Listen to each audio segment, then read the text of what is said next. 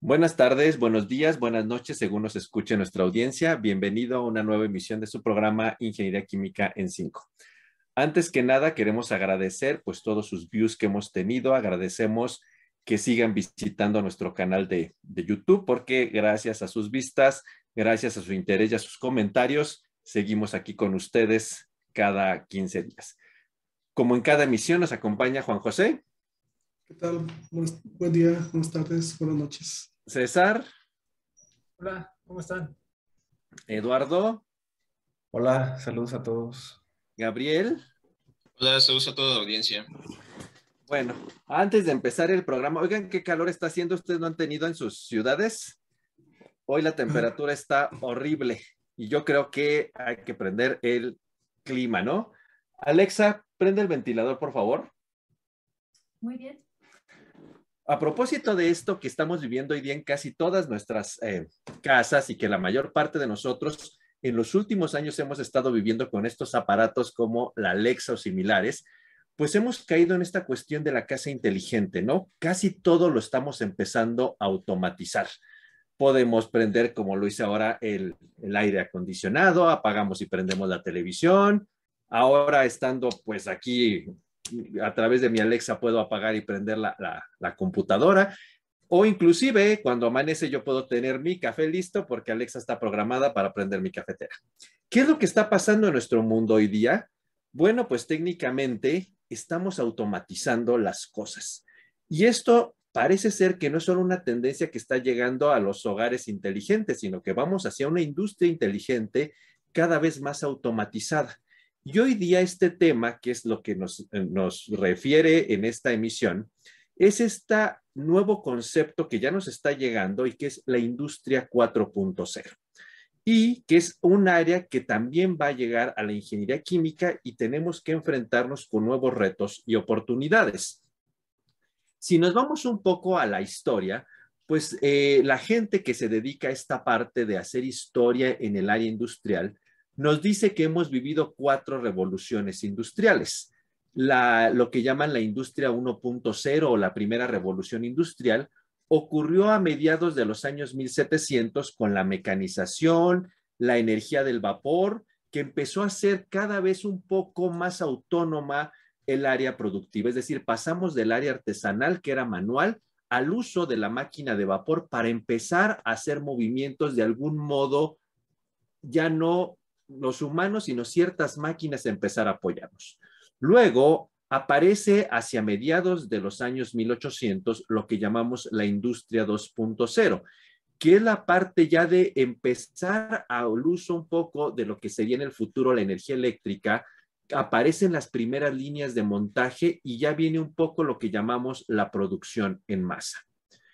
Hacia mediados de los años 60 del siglo pasado es lo que se reconoce como la industria 3.0, que es la parte de automatización informática y electrónica. Y en ese sentido, pues es lo que estábamos más acostumbrados desde algún punto de vista en ingeniería química. De hecho, hay cursos dedicados a esta parte de control, automatización y electrónica, porque es lo que ocurrió en la industria. Pero ¿qué ha ocurrido en los últimos 20, 25 años? Pues es cuando ya se empieza a declarar técnicamente con, con el inicio del siglo XXI, la industria 4.0 y más cuando se consolidó toda esta parte del Internet. Y es lo que hoy llamamos el Internet de las cosas, el Big Data, la digitalización, ¿sí? Técnicamente, pues esto eh, hoy día con esta pandemia que estamos un poco ya superando, fue algo que vivimos y que catalizó esta área, ¿no? Cuánto en la primera parte de la pandemia en el, en el año 2020, cuando estuvimos completamente confinados, pues nuestra vida, ¿cómo la hicimos? Amazon, eh, Mercado Libre, y entonces sentados en nuestro celular, con nuestro celular o enfrente de una computadora, ordenábamos desde comida, libros, eh, no sé, algún producto de nuestro interés, ropa, etcétera, ¿no? Todo lo que ocupamos en aquel confinamiento e inclusive nuestra diversión ahora cómo ocurre a través de las plataformas digitales, Netflix, Amazon, Disney y todo lo que ha proliferado. Es decir, estamos completamente digitalizados, ¿sí? Gracias al, gran avance del Internet.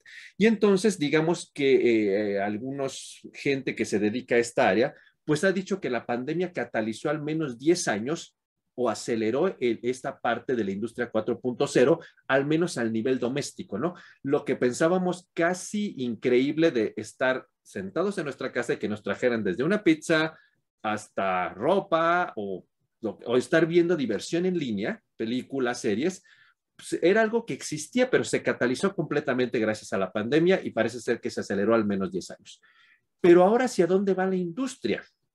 ¿Qué, hacia allá va a tender? Y en ese sentido, ¿qué es lo que estamos observando? Antes de todo la pandemia y ya quizás desde inicio del siglo XXI, han aparecido esto, estos grandes avances como la inteligencia artificial a través de las redes neuronales que permiten automatizar y digitalizar muchísimos procesos. También nosotros tenemos ahora el manejo del Big Data, el manejo de grandes volúmenes de datos de una forma autónoma y técnicamente todo esto se facilita por el uso de la computadora y el Internet. ¿Hacia dónde va la ingeniería química? ¿Qué nuevos retos y oportunidades vamos a tener en la industria de la segunda parte del siglo XXI? Y, a eso, y eso también eh, eh, trae varias preguntas más allá de lo tecnológico, que será lo que veremos en, el episodio de hoy, sino también cuestiones éticas. Porque, ¿qué va a pasar con los empleos? ¿sí? En alguna discusión que alguna vez yo tuve con alguien platicando en una de eso que podríamos llamar charlas de sobremesa, alguien decía pues que técnicamente los empleos sí van a desaparecer porque ahora todo estará digitalizado y a lo mejor yo aquí como estoy en, mi, mi casa trabajando y grabando este programa, pues yo podría estar manejando una planta en, no sé, en Hong Kong y no necesito irme a vivir a Hong Kong.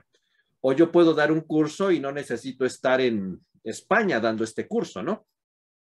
y entonces pues yo podré manipular una planta completa con una computadora y entonces el resto de los empleos ¿qué va a pasar?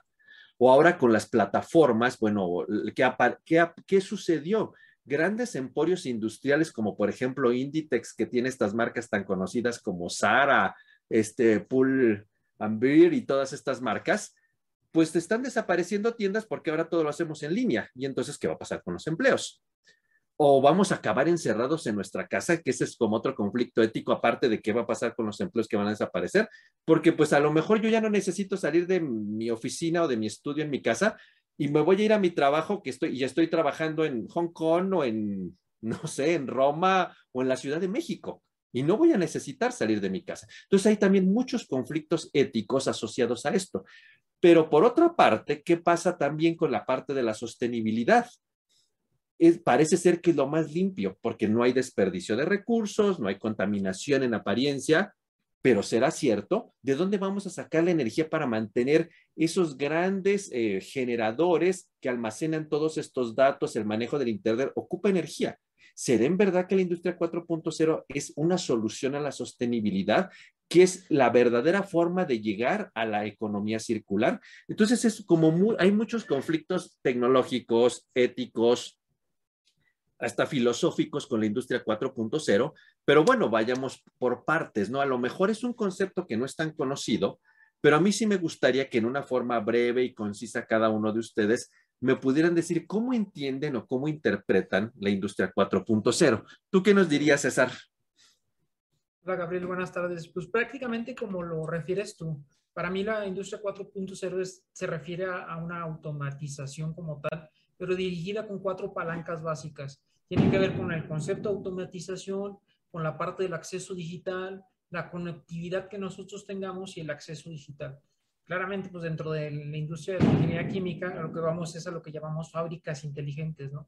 Que nos puedan, como tú lo referiste hace un momento, desde cualquier lugar podamos manejar un proceso como tal. Para mí ese es el concepto de la industria 4.0 y dirigida hacia la ingeniería química.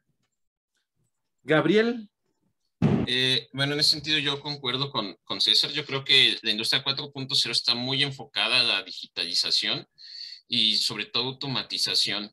Sí, este, digamos, diferenciando un poquito la, automatización, yo creo que lo que busca un poquito la, la ingeniería química o la industria 4.0 en, en, este punto es, este, pues literal, monitorear todo de manera remota o poder hacer este, pues digamos estudios de control, automatización, no sé, ya desde nuestras casas, justamente como, como comentaba usted, poder ser, digamos, tener una integración más eh, fuerte con, con todas estas tecnologías digitales. Juan José, ¿tú qué opinas? Tú que estás más conectado con el sector industrial, ¿ya lo ven? ¿Es un sueño o ya, o ya lo tenemos aquí? Sí, pues es, es una gran promesa precisamente la industria 4.0 y se ha hecho, pues pienso ya, ya este, esfuerzos por querer implementar, pero bueno, creo que todavía nos falta pues bastantes retos que, que pues, enfrentar. Pero sí, en general, los beneficios que se prometen, como, como acabas de comentar, es prácticamente pues eh, la eficiencia, ¿no? Lo que trae grandes beneficios a, a esto, bueno, cadenas de producción más, más, este, pues más productivas eh, y sobre todo este ahorro pues para el medio ambiente, aparentemente. O sea, todavía falta por, por definir bien qué tanto impacto va a tener precisamente esto ya cuando se implemente de una manera pues muy, muy, muy fuerte, pero eh, en definitiva, pues es, es, este, esta gran cantidad de información que puede, se puede obtener y analizar a través de, pues, de Internet, eh, de, la industria 4.0, pues nos deja con grandes promesas y grandes avances, pienso yo que nos, brindar. Y, y, como un una pequeño paréntesis, Juan José, tú que estás un poco metido en el sector industrial del Estado, y, y, en cuanto a esto que estamos impulsando en nuestro estado con estas cuestiones de la mentefactura, ¿Crees que la visión a mediano plazo del Estado o de las políticas públicas en el Estado de Guanajuato es ir, llegar a esa industria? Sí, definitivamente el, Estado está apostando mucho a esta parte y bueno, se han tenido ya pues varios este, eh, pues avances. Hasta ahorita se han, se han enfocado precisamente a la, a la parte de, del Internet de las cosas como tal, eh, como lo acabamos de ver en el inicio de pues, pues ya aprende, apaga o cénsame de una forma pues más inteligente pero realmente llegar hasta lo que acabamos de, comentar, la conectividad y ya el, el, manejo de una planta como tal, un proceso, todavía siento que todavía nos falta pues involucrarnos. Y bueno, y que es el gran reto de, la, de los ingenieros químicos de, de, de, este siglo, seguramente, ¿no? Y probablemente del que venga, ¿no? Pero por ahí vamos. Lalo, ¿tú qué crees? ¿Qué opinas de esto? ¿Cuál es tu concepto? Pues yo creo que, que ya todos platicaron, ahora sí que una definición bastante interesante. Yo nada más, digo, a lo mejor no lo escuché bien o algo así, pero me gustaría complementar con, con algo muy importante, el, el, aprendizaje automático, el aprendizaje eh, automático y la transferencia de datos en tiempo real. O sea, intentando complementar un poco la definición que dio en su momento César, Gabriel y Juan José, pues es, es eso, o sea, vaya el, digo, a, lo mejor ya, ya entra a colación otro, otro tema como que, que, si redes neuronales y demás, pero es el aprendizaje automático y, y, y la generación de, de, modelos adaptativos, pues, que, que, eventualmente puedan responder a cosas sin que tú, sin, sin, la intervención humana, ¿no? O sea, ya están entrenados o, o para actuar. Es, es lo, único que me gustaría complementar. Se puede eh, supongo que sí, para ya todo esté empujando, el, el, el impacto ambiental disminuirá. Yo honestamente no lo creo, no, no, no creo que, que, estemos reduciendo esa brecha ambiental, pero bueno, digo, hay gente que dice que sí, no sé bajo qué, bajo qué, que bajo qué premisas, ¿no? Exactamente, digo, yo de entrada no lo creo, pero bueno, a final de cuentas para allá vamos y pues, pues hay que, hay que estar preparados, ¿no? Y, y, y quizás un poco así como súper rápido coment que comentáramos, Parece ser que estas cuestiones, no de la industria 4.0, pero de la digitalización y esta parte como de la inteligencia artificial, que son como los soportes, como decía César, de la industria 4.0, ya se han visto en otra área, ¿no? Por ejemplo, hay gente que ahora, ahora los artistas, no sé si han visto que así, exposición en el Guggenheim, de eh, que no sé, que, que, el cuadro que creó una red neuronal, o que la música que creó una con inteligencia artificial, ¿no?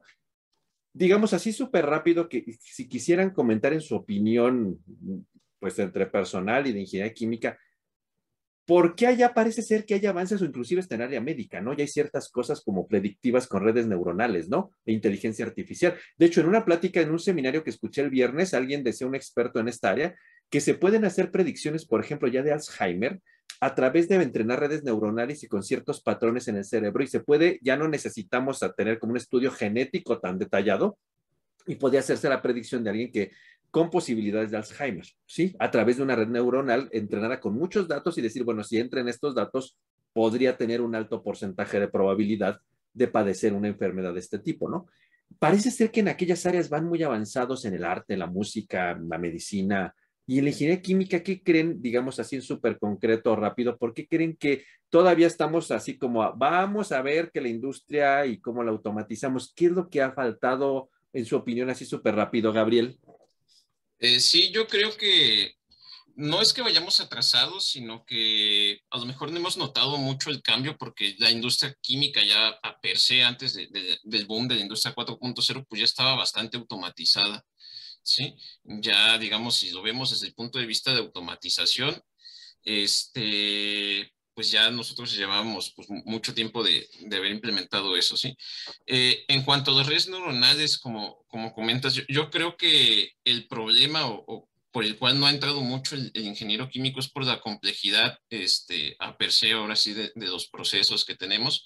Muchas veces, eh, una de las bondades de, digamos, de las redes neuronales, pues es este, identificar patrones, ah, hacer predictividad, etcétera, ¿sí? Este, eh, si bien tenemos las simulaciones, pues mucho de eso se tiene que comprobar con, pues de manera experimental o de alguna forma, ¿sí? Entonces, en el caso de ingeniería química es, es difícil, ¿sí? Eh, pongo de ejemplo los gemelos digitales, que para crear un, gemelo digital, pues técnicamente se, se, requiere de equipo físico a per se para poder, ahora sí, este, pues capturar todo el comportamiento. Entonces, yo creo que más que nada es, un gap como de, de comprobación que, que tenemos, ¿sí? Entonces, ese es mi punto de vista. No es que no estemos desarrollados, sino que nadie se anima ahora sí como que a mover del proceso para empezar a comprobar. Esa es mi idea. ¿O crees que sea la complejidad de los modelos en ingeniería química, César? Totalmente de acuerdo. Yo creo que va, va por esa parte. La complejidad puramente es, es, es mayor de alguna manera. Todas las variables que tenemos en juego eh, realmente va más allá, por ejemplo, de a lo mejor, y no quiero ser despectivo en esta parte, a lo mejor de una pintura o algo así, acá también podemos poner en peligro muchas cosas si no tenemos un buen modelo predictivo. O sea, realmente yo creo, y, volviendo un poquito a lo que comentaba Gabriel, no creo, yo creo que más bien eh, la industria química está avanzada. No creo que estemos rezagados a mi manera de verlo. Tenemos toda la parte de, simulación de procesos, tenemos muchas herramientas que de hecho son las que muchas áreas han tomado para, para, para digo, como partaguas para avanzar en este sentido. Pero respondiendo concretamente, sí, la complejidad es lo que nos ha, digamos, entre comillas, como que disminuido el ritmo de alguna manera eh, de, progreso. Y Lalo, ¿tú pensarías que la, capacidad del equipo de cómputo que tenemos ahora es suficiente para resolver el problema? Digo, insisto, como dijo César, sin menospreciar el arte ni a la música, estos son problemas mucho más complejos con una infinitud de, ecuaciones y variables, ¿no? ¿Tendremos, el equipo de cómputo podría ser una restricción? Pues, bueno, digo, sin, salirme de, la pregunta, lo, lo, que también es cierto es, eh, yo, yo, he visto también avances en, en, la medicina, entonces habría que ver si, si realmente el, la limitación es el modelo. Pero bueno, para, para irme directamente a la pregunta, yo creo que no. Digo, más allá de que ahorita estemos batallando con chips y que nadie te quiera vender carros porque no... Ay, ni me digas eso. más allá de la escasez de chips y que, bueno, de, de otras cuestiones, yo pensaría que no, o sea, ya, ya, ya ahorita hay muchísimos este, software y, que, que, vienen ya programados para poder trabajar en paralelo o haciendo este, multitask, o sea, digo, creo que, creo yo que, que, la tecnología ha permeado a nuestro favor.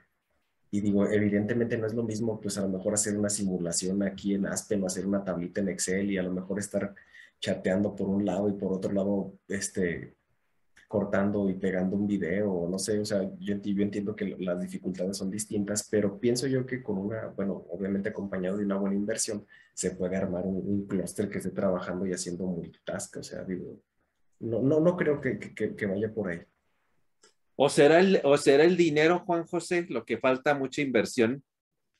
Sí, realmente sí es algo que, que, pues no es tan sencillo pues realizarlo como tal. Pienso que eh, precisamente todo lo, la infraestructura que debe tener y los costos pues sí, sí, es bastante fuerte. En mi punto de vista creo que esto nos lleva a un concepto de interdisciplinariedad. O sea, es, Industria 4.0 nos implica ya conocer este, cosas de ingeniería en sistemas, y ya este, electrónicos para los sensores y que sale un poquito ya de, nuestro, de nuestro eh, pues digamos, estudio como tal de ingeniería química. Eh, realmente creo que no nos hemos involucrado tanto con esas áreas para poder hacer un conjunto y crear precisamente algo que pueda eh, llegar a automatizar una planta como tal en tiempo real y, todo esto puesto. Entonces, los tiempos, pues pienso que también los procesos de cómputo todavía, no nos, todavía nos limitan un poquito todavía ahí, eh, pues los costos realmente para hacer algo en la nube o comprar un servidor para hacer algo sencillo, pues no es, no es, de, no es tan barato, pues, y al final de cuentas sí, te, sí le tienes que hacer una inversión bastante fuerte para crear una plataforma como esta. Entonces, en resumen, parece ser que puede ser, hay varias cosas, no necesariamente todas son influyentes como el modelo, como la complejidad, tal vez el equipo de cómputo sí hay, pero hay que interactuar con inversión, modelo, etcétera. Parece ser que por ahí ha sido, no que vayamos atrasados en la ingeniería química, sino más bien es, necesitamos un conjunto de cosas, en, eh, hacerlas en comunión para poder llevar a una digitalización ese extremo, ¿no? O sea, en realidad sí hay unas muchas áreas de oportunidades, ¿no? Que ya, ya, ya comentaremos un poquito más adelante, ¿no? Y quizás un poco siguiendo con, el, con la idea de, de, de, de que cómo vivimos estos dos años pasados casi en un confinamiento sujetos a esta parte de la digitalización. En pleno confinamiento, a través de Amazon, así van a decir que luego nos van a clausurar el programa por andar haciendo anuncios, me llegó este libro que se llama eh, Industria 4.0 y Economía Circular, que es un libro muy interesante. Y entonces, eh, parte de la dinámica, y eso son cosas que justo este libro sostiene y que también son cosas que parece ser que están siendo muy relevantes, es que eh, la industria 4.0 y la economía circular es el nuevo maridaje para la disminución de los residuos y para abonar a la sostenibilidad a nivel industrial. Y yo quisiera empezar con Lalo, que fue el primero que dijo hace rato que, que, que, pues no, que él no pensaba que esto era cierto, pero parece ser que esto es como nos lo están vendiendo. La, una de las grandes formas de llegar a la economía circular parece ser la industria 4.0. ¿Tú qué dirías, Lalo? Yo creo que no hay como, digo, honestamente no creo que sea como la, la respuesta absoluta, digo, porque esto me suena como cuando en su momento salieron los carros los carros híbridos o, 100% eléctricos. Y es que sabes que, que mira que, que la batería y que te va a durar y que ya no va a haber emisiones y entonces el, cambio, el cambio climático y estamos abatiendo la generación de gases de efecto invernadero. Y resulta que de manera rigurosa, pues una batería contamina incluso más que que que el propio automóvil. O, o, que, la batería te dura 100 mil kilómetros y pues hay que desecharla y quién sabe dónde llega a caer ese, o sea, a final de cuentas hay que almacenarlo, hay que enterrarlo o mandarlo al fondo del mar, qué sé yo. O sea, yo pienso que no, no, no, no es tan sencillo como tener un, un, un planteamiento y decir, es que esta es la solución, cuando digamos bajo otras, por así decirlo, bajo lo que todavía este, pudiéramos estar trabajando previamente bajo la industria 3.0, pues en realidad tampoco se logró eso, ¿no? O sea, una, una solución general. Yo pienso que a lo mejor bajo ciertos, ciertas condiciones y ciertos procesos probablemente pudiéramos llegar, pero en lo general y decir, esta es la solución, este es el hilo negro, no creo. O sea, pero ¿podrías, tú crees que la industria 4.0 abonar en algo? Ah, bueno, por supuesto, sí, o sea, algo, algo va a servir, pues, ¿no? O sea, evidentemente algo va a funcionar. El, el, el, el hecho de que haya disminución del error humano probablemente, el, hecho de que haya disminución en, generación de, merma, por ejemplo, en algún proceso, pues evidentemente va, va, va, a abonar, pero tanto así como la solución, pues híjole, ahora sí que solo pues al tiempo. Y por, por ejemplo, voy a, voy a, usar una frase que me pareció interesante de, de, una experta en estas cuestiones de biocombustible, la doctora Claudia Gutiérrez, que en algún seminario ya decía que cuando hablamos de los biocombustibles como la solución uh, del energéticos y para el cambio climático y la sostenibilidad, pues en realidad era pasar la contaminación de un lado a otro, ¿no? Porque finalmente, pues tal vez ya no contaminábamos acá con el petróleo o los combustibles, pero en realidad el proceso que genera el biocombustible, pues nada más lo llevo de un lado a otro, ¿no? O que no, que la pila, la batería de hidrógeno o de litio, pues se cambio de una cosa por otro, ¿no? Y entonces, pues en realidad cambio la mugre de un lado a otro. ¿Sería la misma idea con esta idea de la industria 4.0 la sostenibilidad eh, eh, que estoy pasando la mugre de un lado a otro, César? A mi parecer no, a mi parecer yo creo que sí hay un abono realmente a, las cuestiones de la economía circular y sostenibilidad como tal. Y claramente eh, Lalo tocó esta parte muy, muy sustancial y tiene que ver con, con la parte de, del error humano, con la parte predictiva como tal de los procesos, tiene que ver también eh, un poquito con aumentar los rendimientos. Claramente, si nosotros tenemos mucha información y podemos manejar toda esa información a nuestro favor, en mi opinión, yo creo que puede haber una reducción sustancial de residuos, podemos eh, evitar que un proceso tenga alguna falla, alguna cuestión de seguridad. O sea, hay muchas cuestiones que pueden abordar al concepto como tal de, economía circular. Sí, sí, entiendo a lo que, a lo que va Lalo en cuestión de que no en, no, no en su totalidad, pero yo creo que sí puede ser una herramienta muy, muy, muy útil para la ingeniería química en este sentido de economía circular. Y por ejemplo, en tu opinión, Gabriel, eh, ¿cuáles son como la problemática que tú ves que podría ser la causa de que no fuera una solución efectiva la industria 4.0 a la, a, la, a la parte de la integración de la economía circular y la sostenibilidad? Híjoles, esa es una muy buena pregunta. Yo lo veo desde el punto de vista de consumo energético, ¿sí? Si bien ayuda, si bien digamos este, la automatización y la, reducción del error humano, como comentaba eh, Lalo, sí, abonan, digamos, a, esta parte de sostenibilidad y, economía circular. Lo cierto es que para poder lograr el poder de cómputo y toda, toda la infraestructura que necesitamos, ¿qué se requiere? Se requiere energía, y esto ya lo hemos visto en otros casos, por ejemplo, y pongo el caso de las criptomonedas, ¿sí?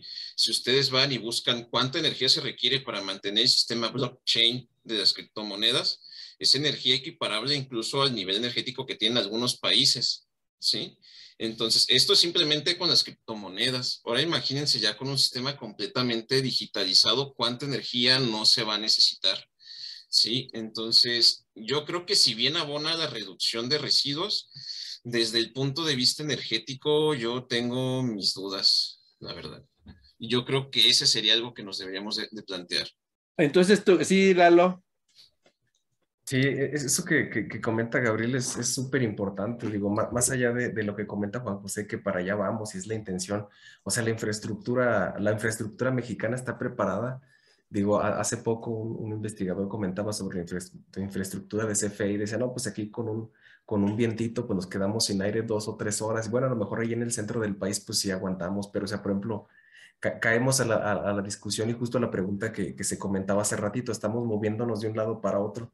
O sea, ¿qué, va a pasar? ¿Qué van a decir? Pues bueno, es que utilizamos la energía solar, bueno, es que utilizamos la energía eólica, bueno, vamos a utilizar tal, pero va a pasar tal vez, pienso, en el corto plazo, por supuesto, a, lo que está pasando ahorita, acabamos comprando carbón porque pues precisamente la potencia de la energía eólica, la potencia de la energía solar o, lo que sea, pues no se compara con una hidroeléctrica. Entonces, yo me imagino ahorita en este momento así como una película tipo Matrix o algo así donde está todo automatizado. Entonces, justo como comenta Gabriel, ¿de dónde vamos a sacar tanta energía? Bueno, si ya si no nos mataron los robots, ¿de dónde vamos a sacar tanta energía?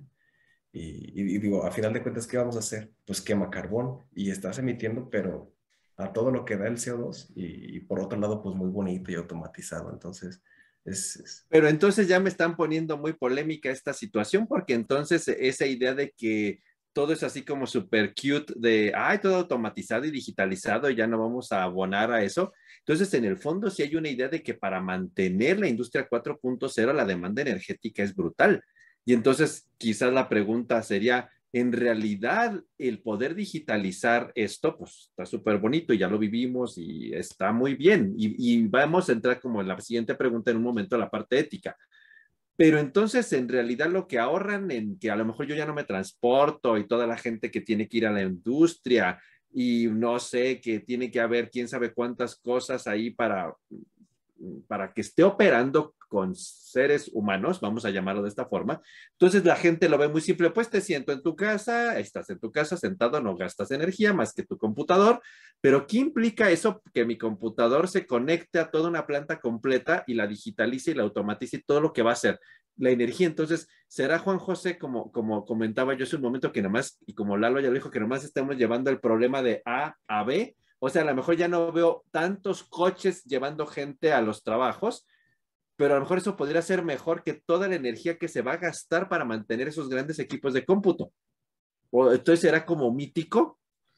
Pues en realidad hay que considerar el aspecto de que pues la, tecnología va avanzando. Realmente esto, pues lo quiero pensar que en algún futuro mi visión sea es precisamente ya algo, ya no, ya no tener un supercomputador, sino una computadora que sea pues de quinta generación o de muchas generaciones pues más adelante de lo que ahora tenemos pues puede resolver esta problemática y al final de cuentas ya evitar e, esa parte. los procesadores cuánticos, Juan José, los procesadores cuánticos, digo, bueno. Adelante, eh, perdón. sí, eso es una de, de, las soluciones, pero realmente, pues, eh, si pensamos que realmente la, eh, una de las principales, pues, digamos, beneficios del industria 4.0 es precisamente, pues, incrementar las eficiencias prácticamente. Entonces, ahí sí se lleva un, pues eh, se debe de llevar pues e, ese concepto a, pues, a debate para decir si es, si, si es eficiente o no es eficiente pues el sistema en total, no solo midiendo propiamente el, el, proceso. Yo, yo en mi punto particular de vista, yo pienso que sí puede funcionar muy bien en aquellos casos en los que se hay una integración pues de varias industrias o, varias, varias cosas más complejas que pues equiparen precisamente a esta, pues esta diferencia de la que estamos comentando. Entonces, hace falta un complemento, hace falta soluciones que complementen a esta idea para poder que se pueda expandir mucho más allá. O sea que en realidad todavía tenemos un montón de retos y oportunidades que ya que aumentaremos más adelante, ¿no? Pero entonces la, la, versión romántica que nos han vendido, que es el futuro y que la sostenibilidad no es tan romántica como parece ser, ¿verdad? o sea, sí tiene muchas, cuestiones, a, lo mejor físicamente no vamos a ver tantos coches contaminando, ni tanta agua en desperdicio, ni tanta desperdicio de recursos tal vez alimenticios en las industrias, porque cada quien va a estar en su casa, pero a lo mejor va acá en donde estén los, los grandes ordenadores manejando esto, pues no sabemos, no sé, aguas en torres de enfriamiento, quema de, no sé, entre solar y eólica y quema de carbono, lo sé, para mantener la energía ahí, ¿no? Entonces, a lo mejor no lo vamos a ver como tal, pero va a estar en otro lado y a la larga no sabemos qué va a pasar, ¿no? Y, esa cuestión yo creo entra en nuestra siguiente pregunta, ¿no? La parte como ética de todo esto, ¿no?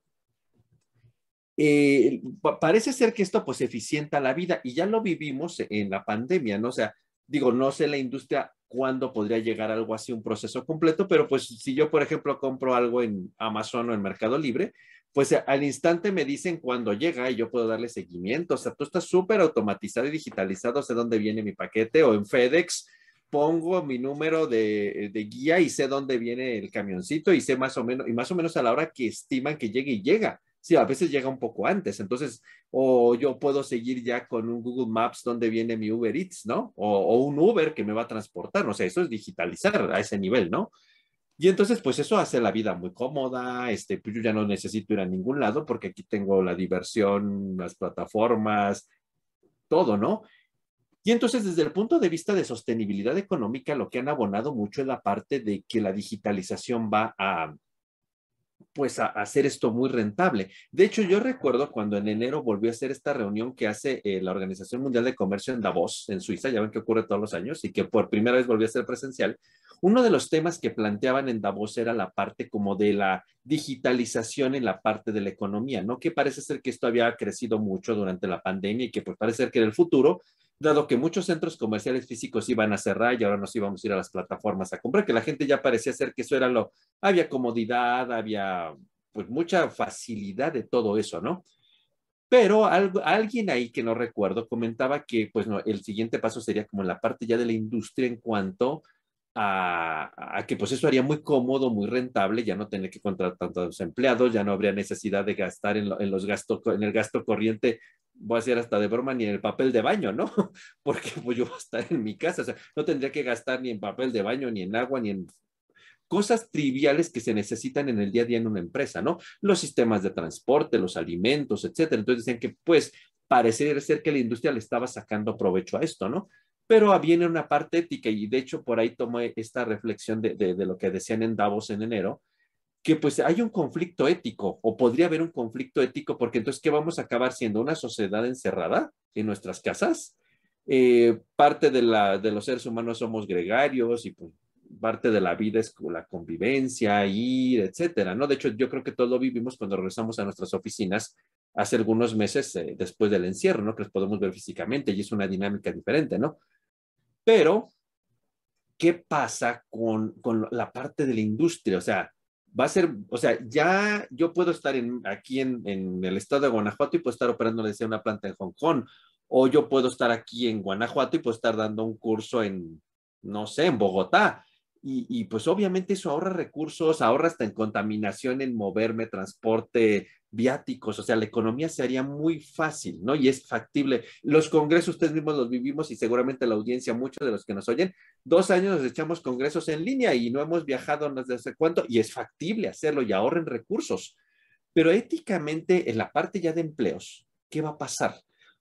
O sea, pues a lo mejor sí hay empleos, pero ¿será que tendremos que pasar a un nivel de capacitación diferente? Digo, y sin denigrar, toda todas las actividades en una planta son importantes, pero a lo mejor la persona que estaba en línea, pues la pueden mandar, decir, siga haciendo su trabajo en casa, pero manejando una computadora y no sé, unos programas sofisticados. Y eso va a hablar de un nivel nuevo de capacitación.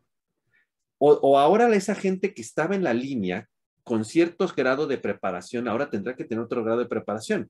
Y entonces, ¿qué quiere decir? Que tendremos que evolucionar a que todo ahora va a ser digital y eso no entra también en cierto conflicto ético porque ya estoy pensando en que tengo que poner restricciones de conocimientos para los empleos nuevos que pueden venir.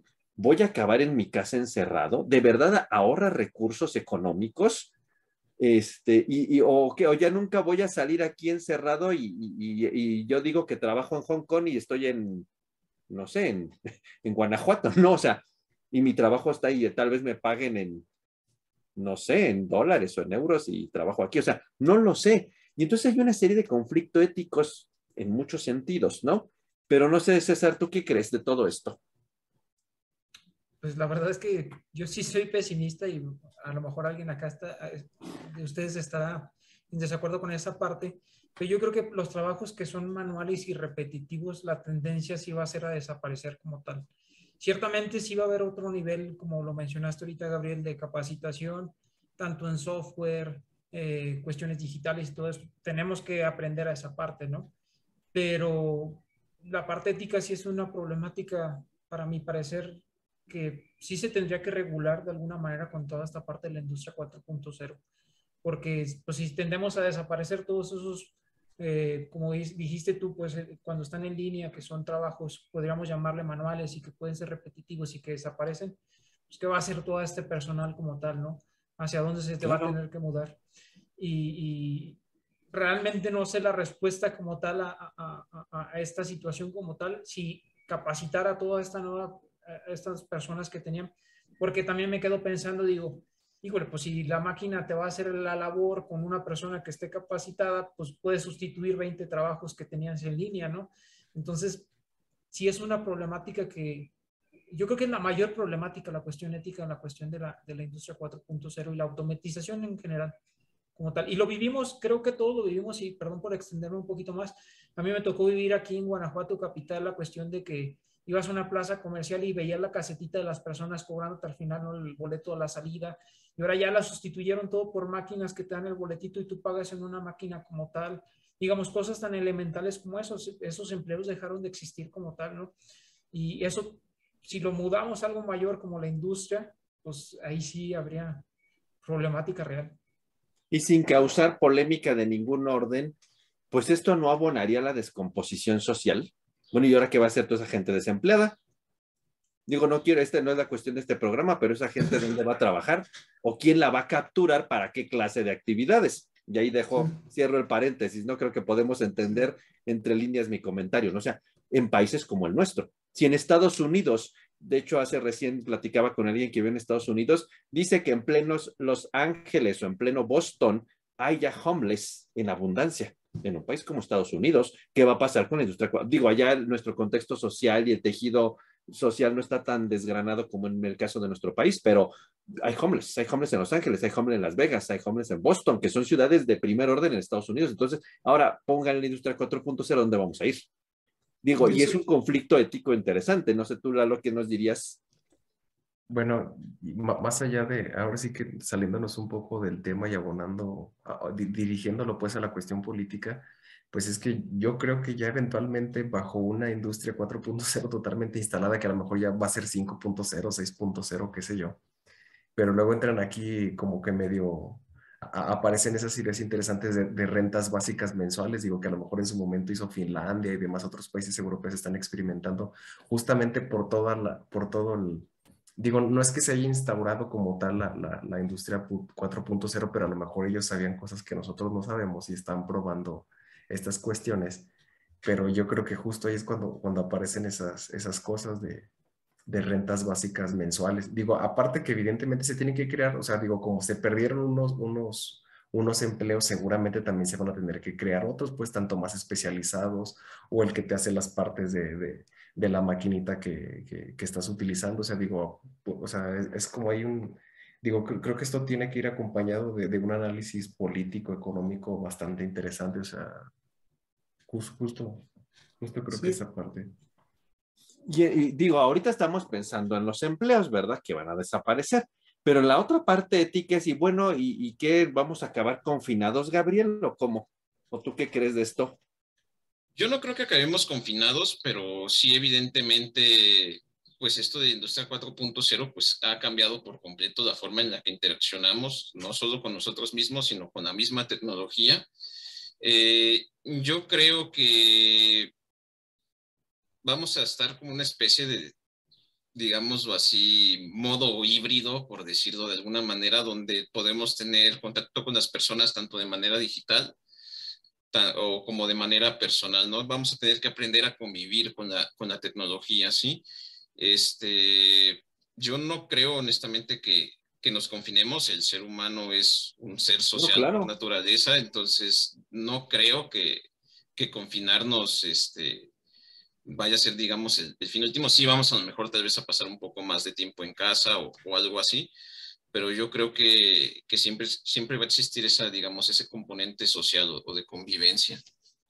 Pero es, un, pero es una cuestión ética porque podemos acabar encerrados más de lo que estemos afuera y que no es como, como fuimos diseñados de natura, ¿no?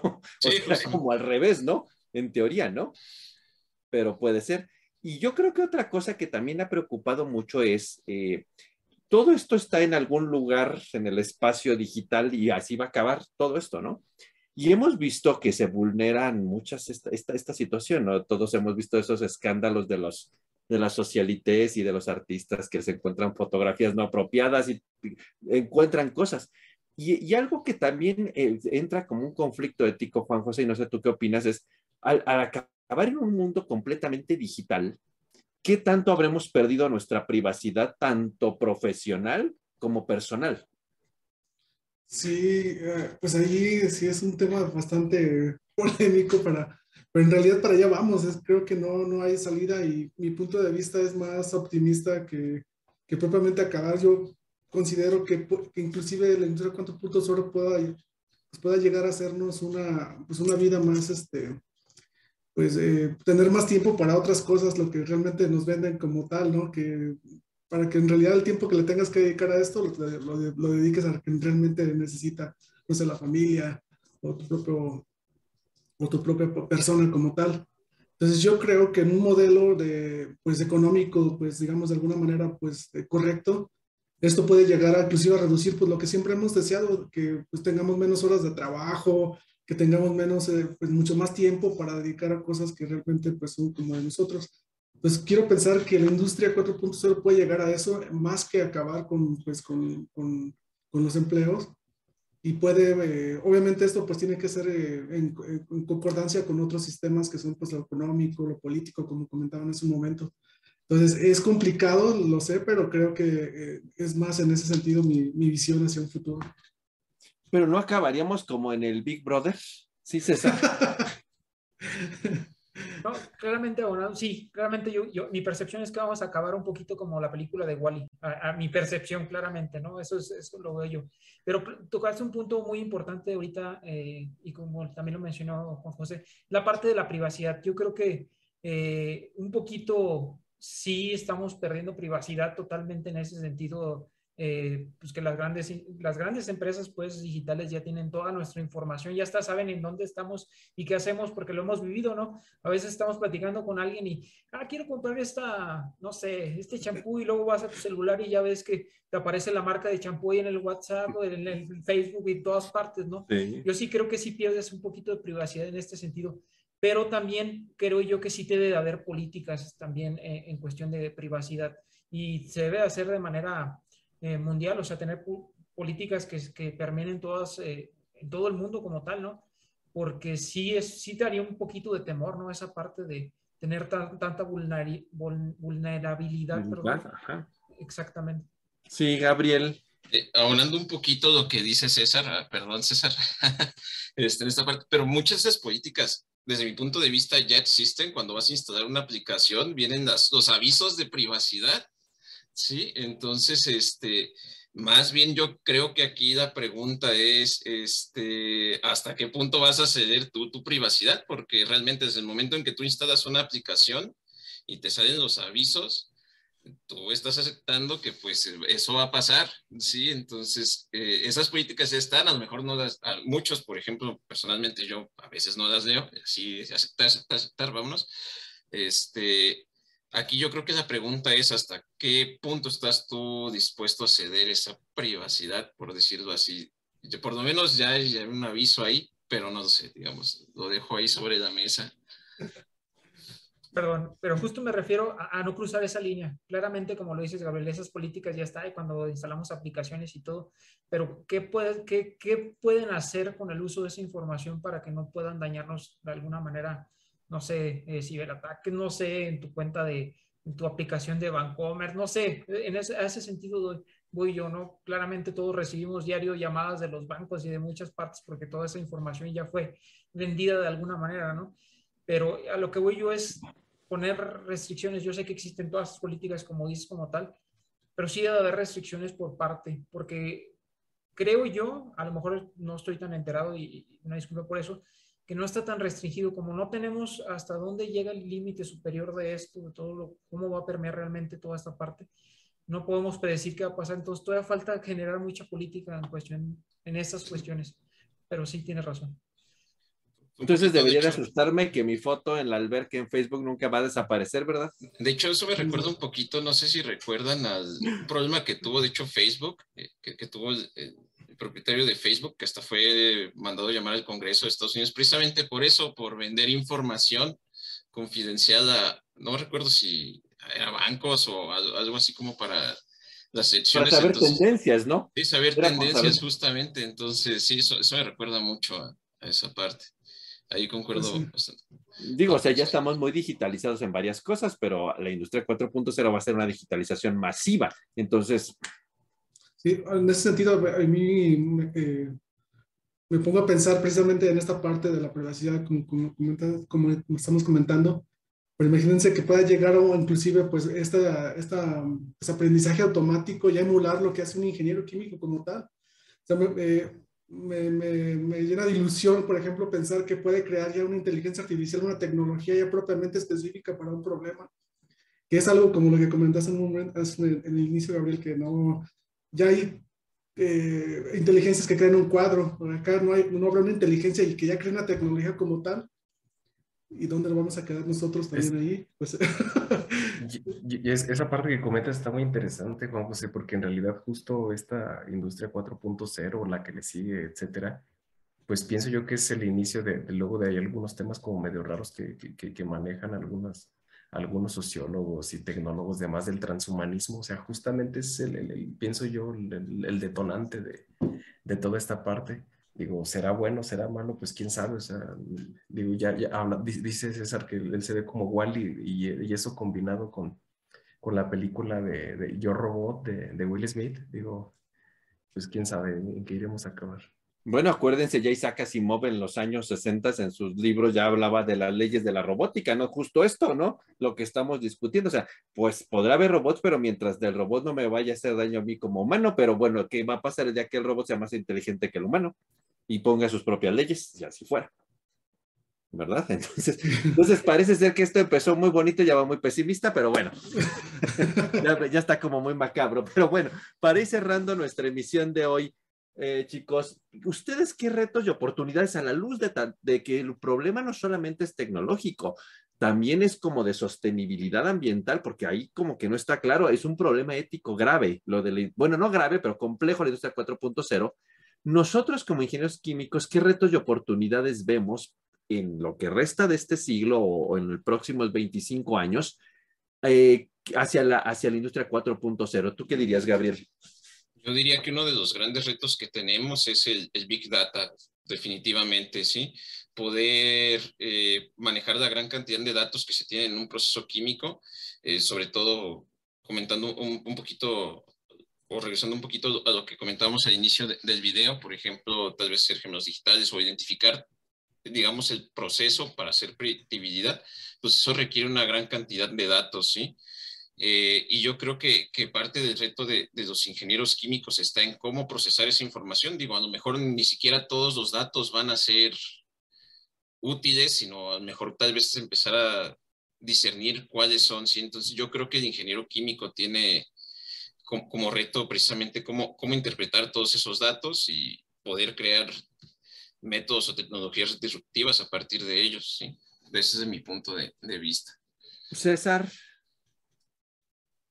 yo creo que igual puede ser no nada más eh, inherente al, al, ingeniero químico, pero uno de los retos importantes, como lo platicamos eh, hace un momento, y un área de oportunidad muy grande es la formación y capacitación, ¿no? De alguna manera, pues nos tenemos que mudar a, este esquema de tecnología ya incorporada a sistemas productivos y a lo mejor en ese sentido, eh, pues como ingenieros químicos, como platicamos el, el episodio pasado, podríamos eh, generar y formar ingenieros con esta visión de la, de la industria 4.0. Yo por ahí creo que va parte de los retos que tenemos. Y en el caso de, del área educativa, Lalo, ¿tú crees que ya los programas educativos contienen estos conceptos? Como, ¿O qué es uno de los retos que nos quedan y oportunidades para las futuras generaciones de ingenieros químicos?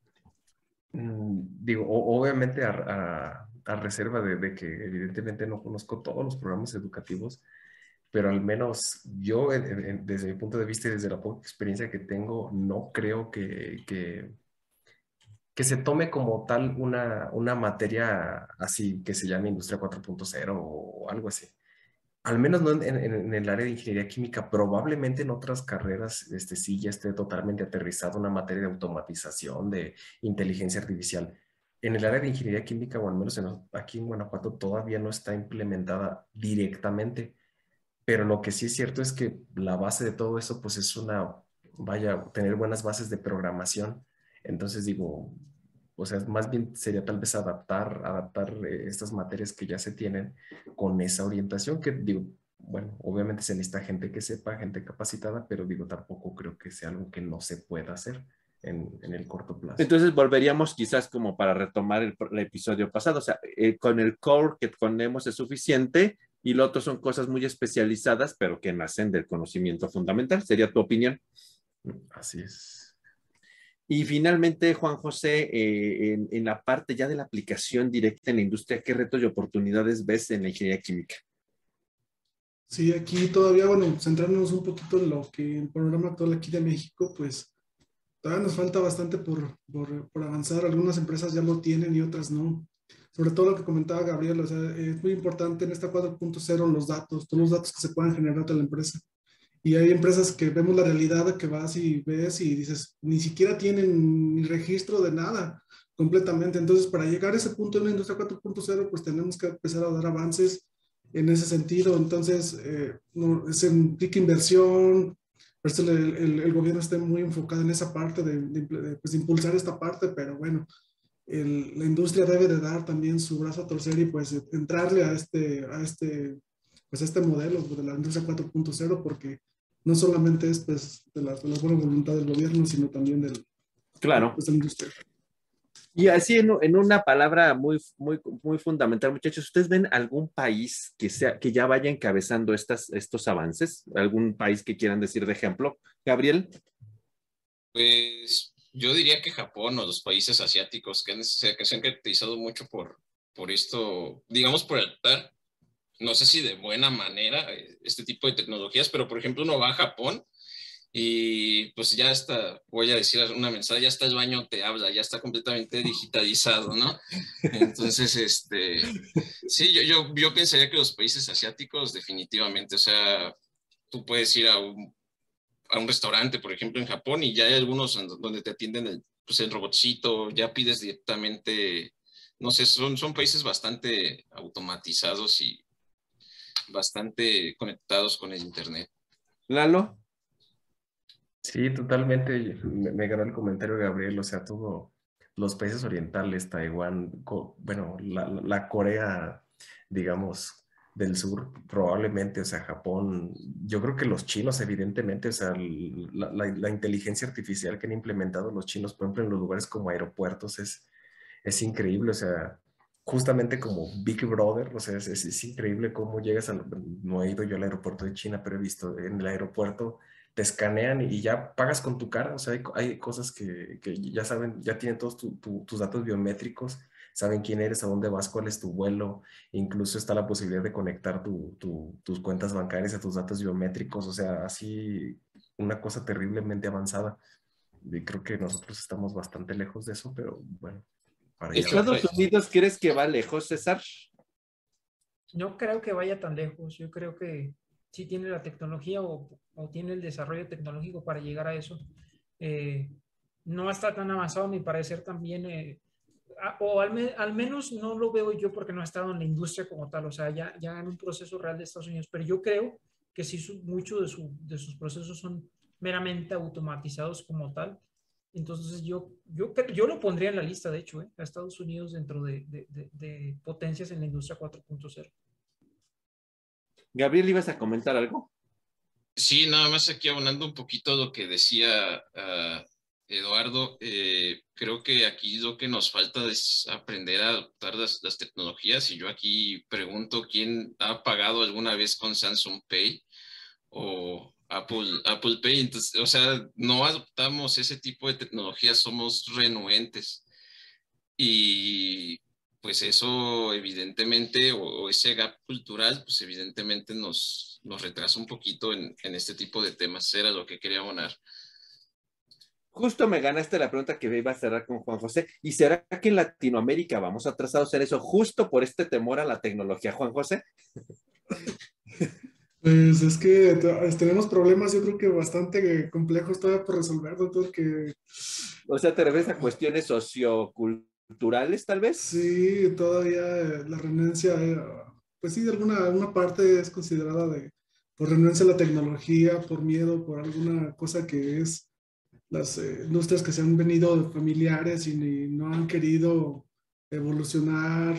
Bueno, son casos que uno se encuentra muy a menudo en, eh, a la hora de, la, de, ver las industrias, pero sí creo que se, se, deben de dar cuenta que pues precisamente las bondades que nosotros acabamos de comentar de la industria 4.0, pues las pueden ayudar a crecer y a, pues a, a, a, sí, a funcionar de una mejor manera.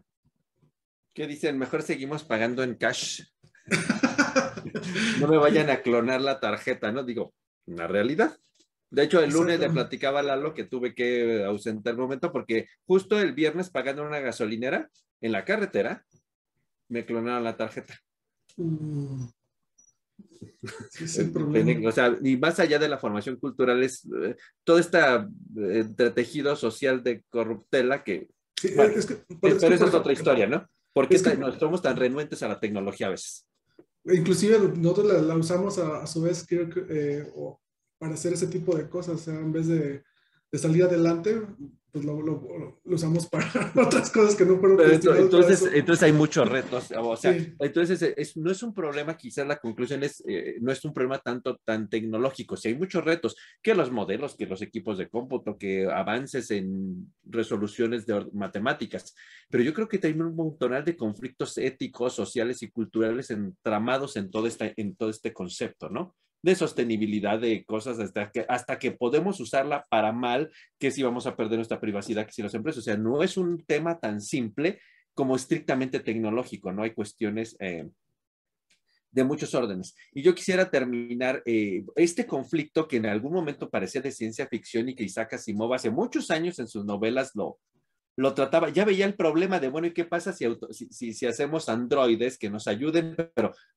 hasta dónde esto va a ser benéfico para los seres humanos. Y ustedes pusieron ejemplos de películas donde está ese conflicto como, como ético, ¿no? Y, quisiera cerrar con esa frase que de uno de los libros de, de Isaac Asimov, donde dice pues que, que ninguna tecnología automatizada puede ni debe dañar a la humanidad o por inacción permitir que la humanidad sufra daños. Digamos, esta idea de que pues esa versión eh, optimista de Juan José de que yo creo que no nos va a pasar nada malo, ¿no? Pero, y esa la idea en el fondo de Isaac Asimov, como, es, como que deberíamos de regirnos por esa ética, ¿no?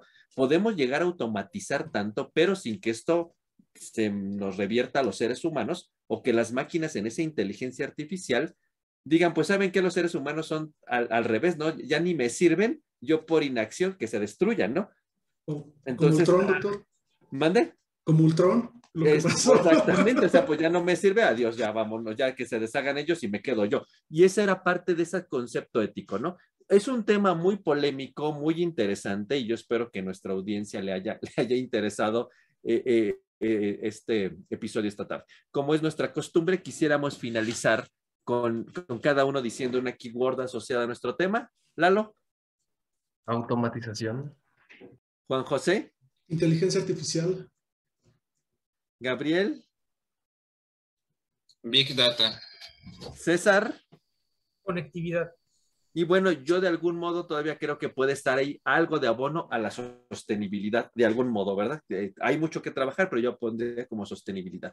Pues bueno, audiencia, gracias por, por atendernos en este nuevo episodio. Esperemos sea de su agrado. Esperamos viendo sus views, sus comentarios para seguir nosotros eh, haciendo este tipo de charlas y mesas de discusión para ustedes y con ustedes. Y pues bueno, nos despedimos. Gabriel. Saludos. Eh, César. Adiós. Bye bye. Eduardo. Saludos a todos.